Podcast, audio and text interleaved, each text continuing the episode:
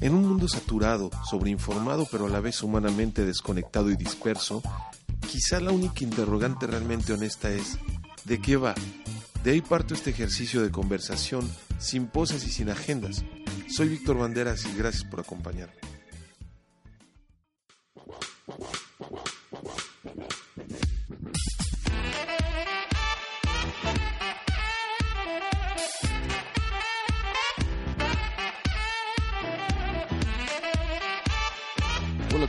Buenas tardes. Bienvenidos a De qué va. Y bueno, es otra semana que ya transcurrió. Hoy es viernes, hoy es viernes 14 de julio y ya pasó toda una semana desde la última vez que lo saludé. Han pasado pues muchas cosas en nuestro país, en el mundo también.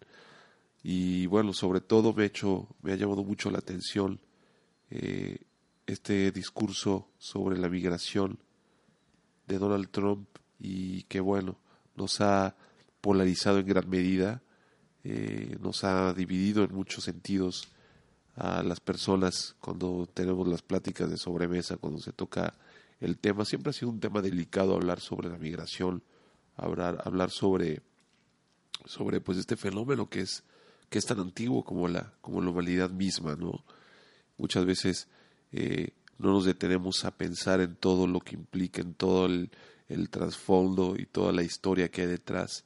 Y muchas veces nos, nos centramos simplemente en lo local, en cómo nos afecta o cómo creemos que nos afecta y tenemos quizás una idea poco informada o una idea sesgada acerca de, de esta migración. Lo digo, es, es yo creo que normal, es algo eh, pues muy propio ¿no? de las personas, eh, de nosotros los humanos también, eh, guiarnos por nuestras emociones, guiarnos por la inmediatez, guiarnos por, por lo que nos dicen los chismes, por lo que nos dice la gente y por lo que nuestra propia intuición a veces también nos, nos indica, no siempre de manera adecuada. Eh, esto lo digo porque, bueno, perdón, traigo un poquito de, alergia el día de hoy, pero no, no quise que terminara la semana sin sin grabar un episodio. Eh, yo hice un compromiso de grabar un episodio semanal. Al principio dije que dos, pero bueno, es un poco complicado, la verdad, hacer dos episodios a la semana. Eh, gracias a toda la gente, a la gente que nos está empezando a escuchar, a la gente que, que le está interesando. Somos poquitos, somos poquitos todavía, pero, pero bueno, eh, el que lo esté escuchando, pues espero que se lleve algo, algo interesante o por lo menos pues que mate un poco el tiempo también a veces. La verdad es que esta cuestión de del radio, esta cuestión del podcast, a mí siempre me ha parecido muy interesante. Eh, cuando subo las escaleras a mi casa, ¿no? Siempre pongo algún podcast de, los que hay en Spotify. Hay muchos muy interesantes, hay algunos que me gustan más que otros. Me gustan las noticias. Si la red de la República me gusta escucharlo, se me hace muy muy cotorro. Digo, dejando un lado también como la ideología que tienden a ser eh, por momentos demasiados críticos del gobierno. Se nota una línea editorial muy, de repente muy cargada hacia lo conservador, aunque son chavos como que muy relajentos y todo. Pero bueno, me estoy saliendo de tema. Eh, esto va porque, eh, como les comento, pues fue una semana complicada y apenas, bueno, hoy tuve oportunidad de grabar. Y el tema que, del que quiero hablar hoy pues es precisamente pues la migración y, cómo creemos que nos afecta, qué implicaciones puede tener y cuál es el discurso que está manejando este personaje Donald Trump tan tan tan pues no sé tan tan excéntrico tan odiado por los mexicanos y odiado y amado en su propio país. Por algunos eh, lo ven como como el gran reformador empresario sin pelos en la lengua que viene a poner orden a, un sistema político desgastado, a un sistema político pues eh, que en mucho en mucho del colectivo de la gente de Estados Unidos, sobre todo de las personas conservadoras, pues los gobiernos anteriores, los gobiernos demócratas, eh, cargadamente, digamos, eh, populistas, por decirlo de alguna manera, ¿no? recursos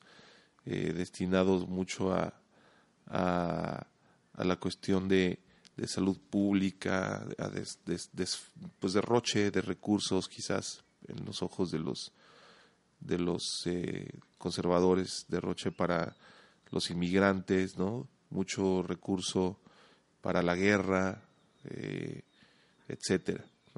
Demasiada globalización eh, y por esto, eh, pues, apalancó tanto, ¿no?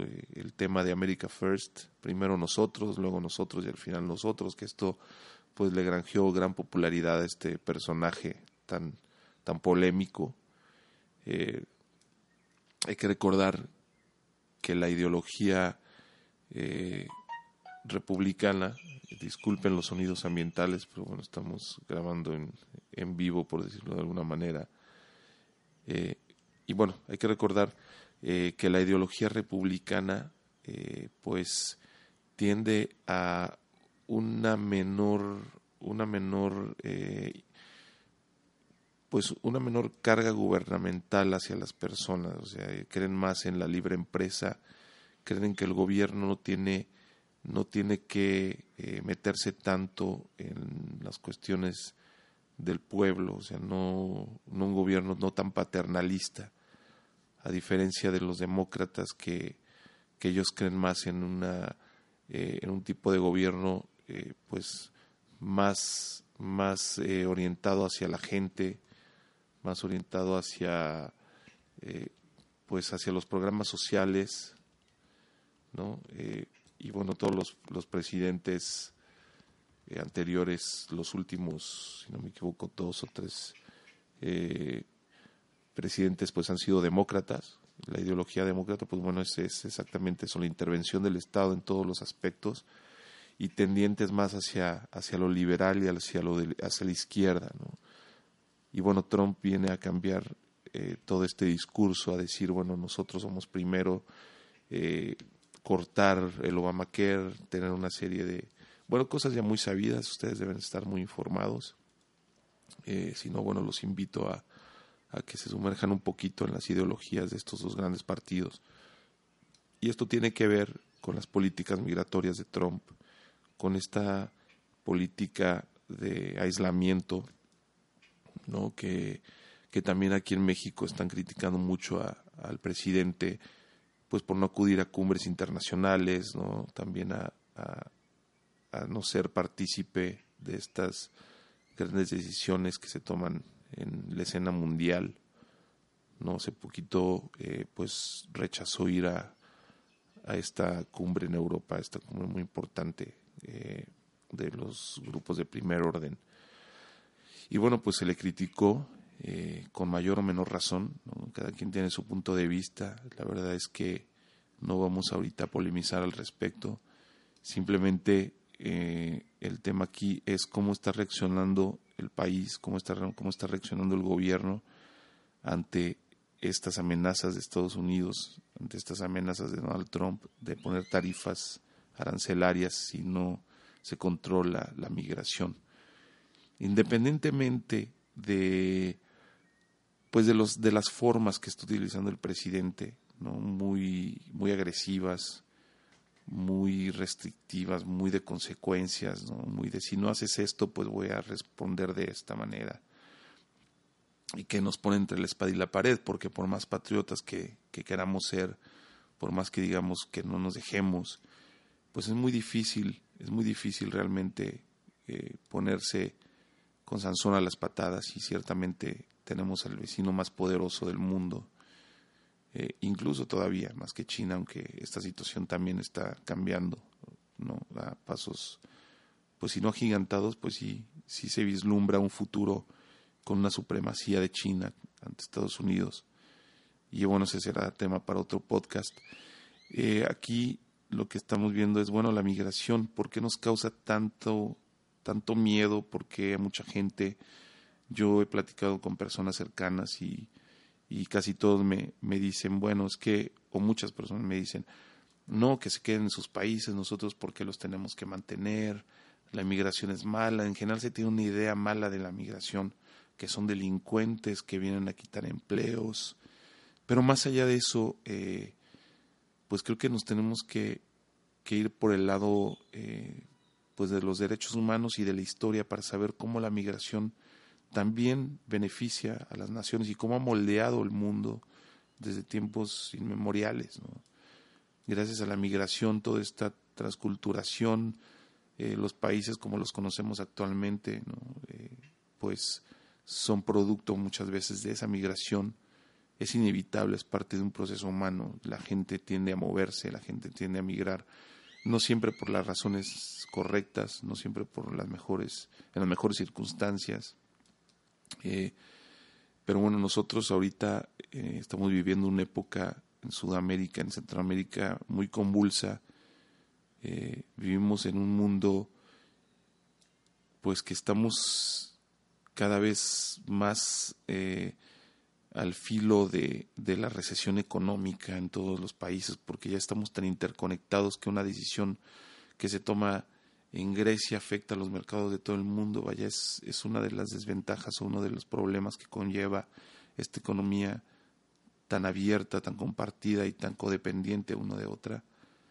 ¿No? Entonces, bueno, esto es también parte de lo que, lo que Trump está tratando de, de hacer en estos mal, porque más bien es una retórica que él está, que está utilizando para, para ganar votos ahora que se acercan las elecciones intermedias.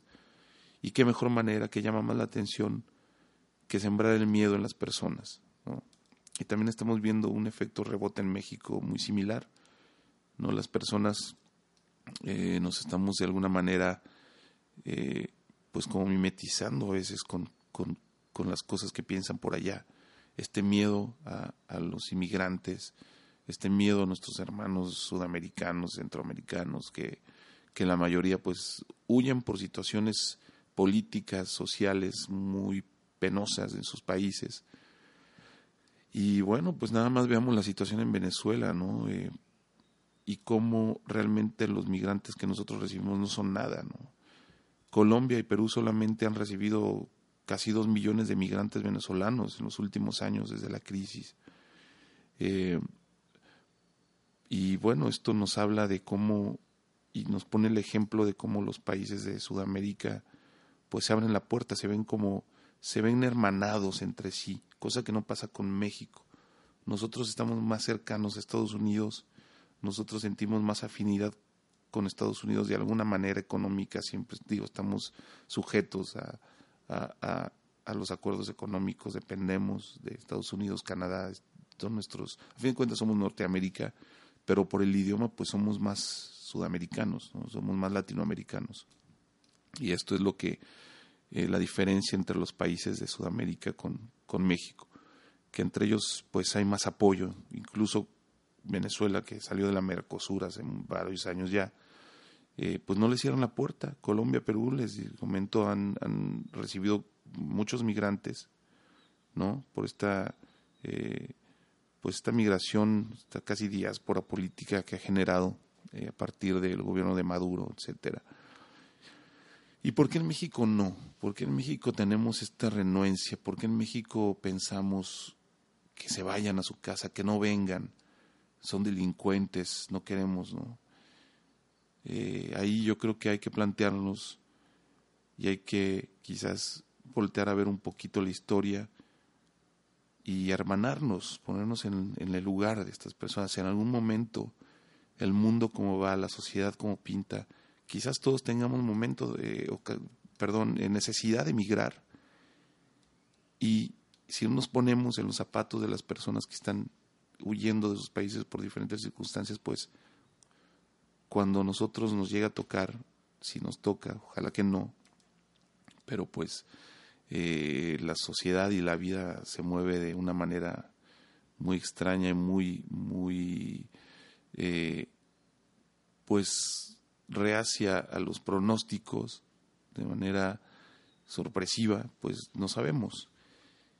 Y tendemos nosotros los, humanos, nosotros los ciudadanos de un país, ahí nos sale lo, los xenofóbicos, un poquito, no diría racistas, pero sí el miedo. El miedo es un, es un poder muy grande, es un poder que acciona muchas cosas feas y es lo que nos hace tener este tipo de opiniones. ¿no? Les comentaba que yo he platicado con personas que dicen, no, son delincuentes, para que nos los traen, que cierran las fronteras. Pero realmente, si nos ponemos a investigar, si nos ponemos a leer un poquito, son los menos los delincuentes. Realmente no es, ese es un discurso que utilizan los gobiernos, es un discurso que utiliza la gente para, para poder diseminar esas ideas y, crear un rechazo y crear un presiones. Pero realmente no digo que no haya eh, algún delincuente, pero son los menos. Voy a dejar un link también eh, sobre una investigación interesante al respecto, en la cual realmente se ve que no es la mayoría.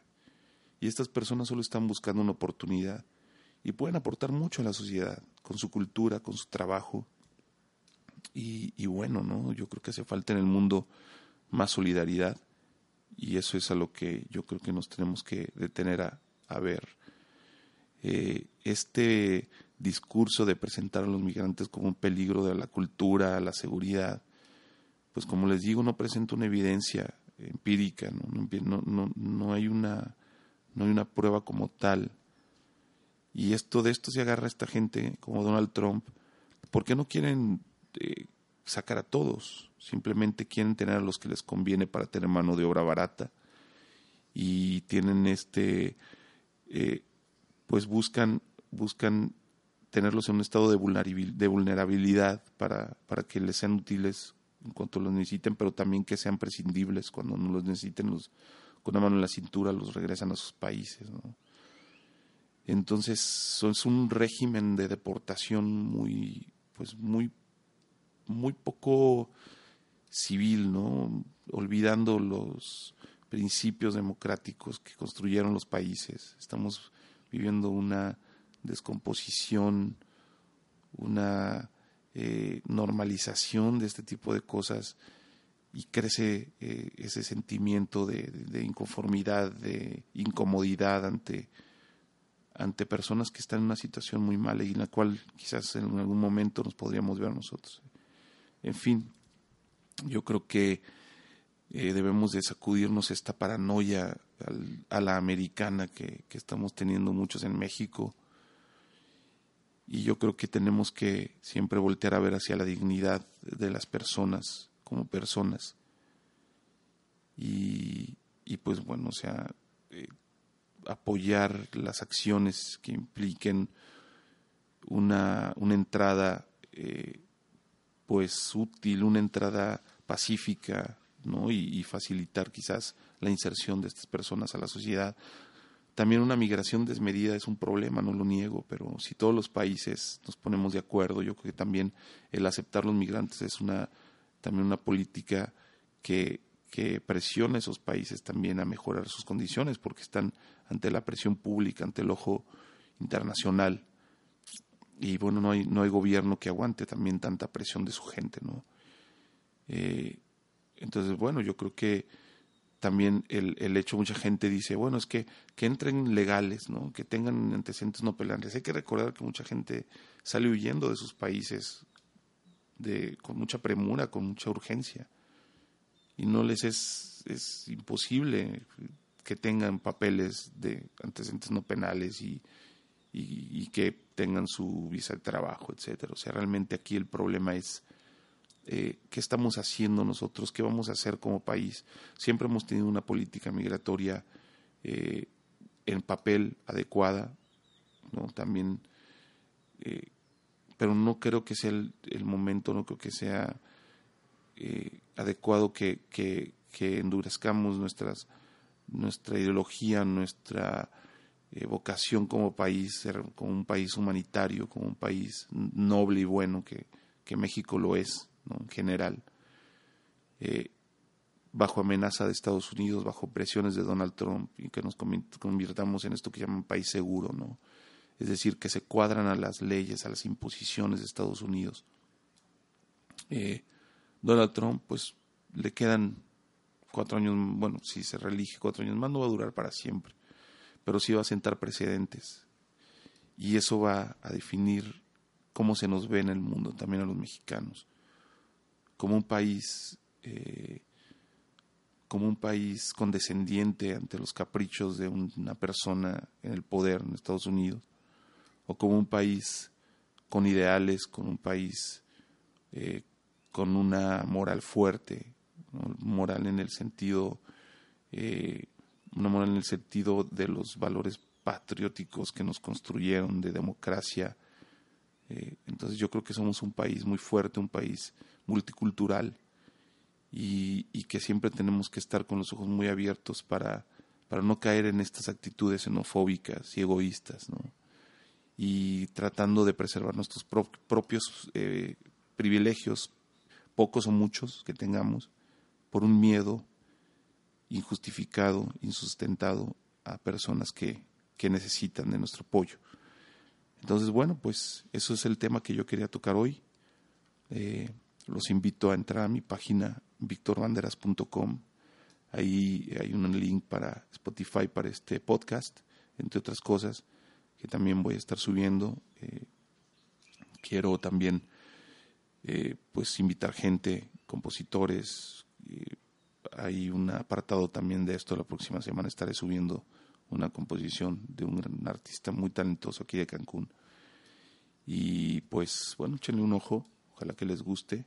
También estaré subiendo textos en la medida de lo posible sobre esto de la migración, desarrollando quizás el tema un poquito más, dejando links y bueno, para que siempre hay que promover una cultura de la, del conocimiento, eh, actuar con pues con conocimiento, un poquito de, de, empaparnos de contexto y no simplemente dejarnos llevar por, por las emociones, por, por el instinto que a veces nos engaña, con un sentido falso del peligro. ¿no? Entonces, bueno, tratemos de ser la mejor versión de nosotros mismos. Muchas gracias. Que tengan un excelente fin de semana.